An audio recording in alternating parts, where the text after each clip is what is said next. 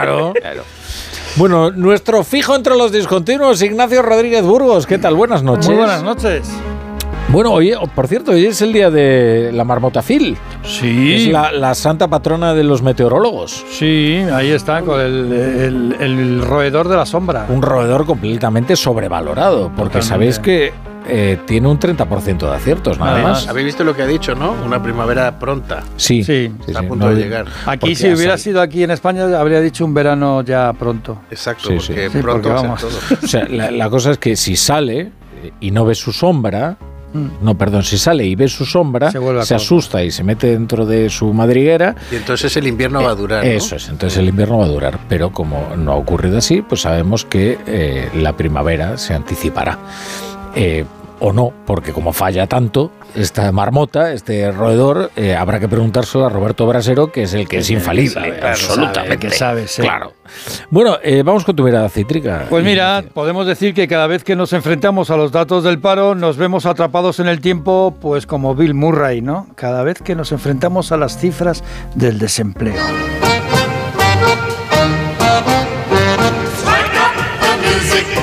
Bueno, esta es la polca de Pensilvania. Y enero siempre es un mes malo para el empleo en nuestro país, pero este año es el peor de lo que va de década, 231.000 ocupados menos. Y no basta decir, como dice el gobierno, que es por el fin de la campaña navideña. ¿Y por qué digo que no basta? Pues porque todos los años se acaba la Navidad y todos los años se acaba la campaña navideña. Y además se reduce el número de trabajadores autónomos, como indica Lorenzo Amordeata. Se perdieron 546 autónomos cada día en el mes de enero, 16.949. Es el cuarto peor dato de, la década. Cada día de enero, además, desaparecieron 168 establecimientos comerciales, 168 comercios al día, según UPTA. UGT y comisiones piden más estabilidad laboral y Joaquín Pérez de Uso alerta qué está ocurriendo con los contratos indefinidos y la precariedad. Más de medio millón de contratos indefinidos y sin embargo no se ha creado empleo. Esa contratación indefinida pues ahora mismo no es nada más que contratación precaria como el resto. Mucha contratación a tiempo parcial y mucha contratación indefinida fijo discontinua. El gobierno sale triunfante, afirma Como que son tú. cifras positivas, como yo, pero sí, fijo Lo que pasa es que yo no estoy No, inactivo. no, no es yo estoy mismo, activo perdón, todos los días. perdón. El problema está en los inactivos. No, no, fijo entre los discontinuos. No es lo Eso. Es distinto, él es que, fijo, los eh, discontinuos sois vosotros. El, el otro día te lo intenté explicar. ¿Eh?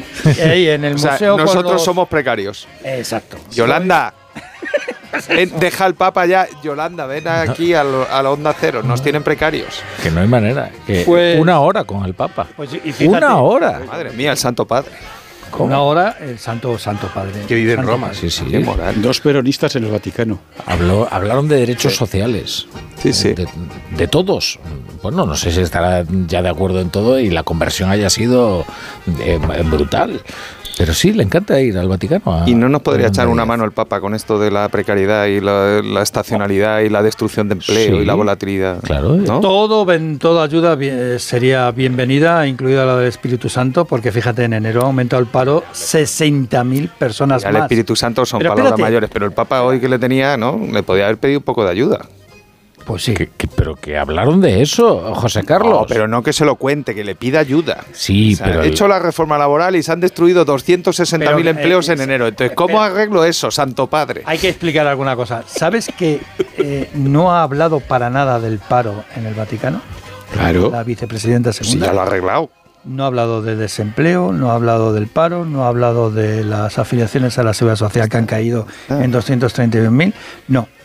Han hablado de muchas cosas. Han hablado de las guerras en Palestina, bueno, de todas las guerras, pero no de la amnistía. Eh, De todas maneras, además el Santo Padre podría explicarles cuál es el modelo laboral para conseguir un 0% de paro, pleno empleo, como ocurre en, en el Vaticano, ¿no? Donde eh, no debe haber mucho desempleado. Pero me han estado contando que lo he preguntado hoy que hay contrato precario también. ¿También hay precarios en el Vaticano? Sí, Sí. también Yo no los hay vi, ¿eh? ahí no los vi. que hay algunos contrato no Y no hay Pero- jubilación. Pero yo insisto que es una cumbre de, de peronistas.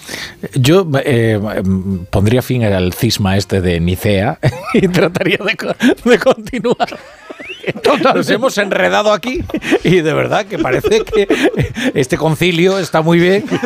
Pero hay que, hay que avanzar porque Sí, por favor. date cuenta que está el Vaticano II y vamos a, Pero a tiene- este paso ti- al pero- Vaticano III. Pero tiene razón que lo que les une es la fe en un mismo Dios que es el general Perón. bueno, el caso es que el paro, Educado en Italia. El paro ha aumentado en más de 60.400 personas y esto sin contabilizar a los fijos discontinuos inactivos, porque el gobierno los debe de contabilizar de alguna manera, pero nunca suelta la cifra.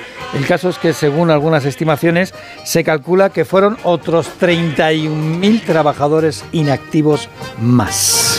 Vamos tardísimo, vamos tardísimo, vamos muy rápido con los conflictos económicos y laborales. En Iberia hay acuerdo y, muy importante, y hablaremos de ello, en la agricultura las protestas siguen convocadas. Sí, lo comentábamos a las 8 menos cuarto, pero lo vuelvo a repetir porque esta, esta pancarta es todo una.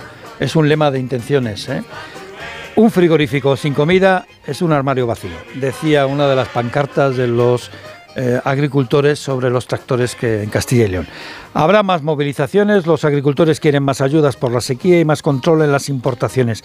Las principales organizaciones agrarias se han reunido hoy con el ministro Luis Planas, quien ha prometido que no va a apoyar ninguna reforma que vaya contra nuestros intereses. Solo vamos a apoyar una propuesta de reforma que vaya en línea con los intereses nacionales de España.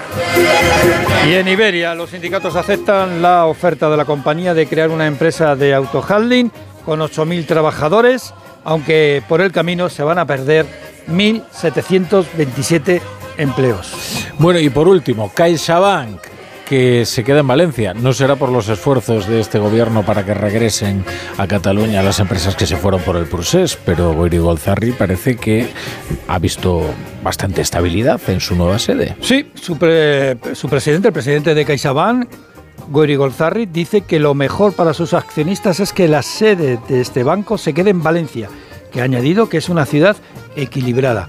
Ante las presiones de Junts para que regrese a Cataluña. CaixaBank ha ganado más de 4.800 millones de euros en el 2023, va a repartir más de 2.000 millones en dividendos, buena parte irán al Estado, que sabéis que tiene el 16% del capital, y todos los grandes bancos españoles juntos juntos han ganado 26.000 millones de euros. Vamos, que ya sabes, tacita, tacita, comisión a 16%, comisión.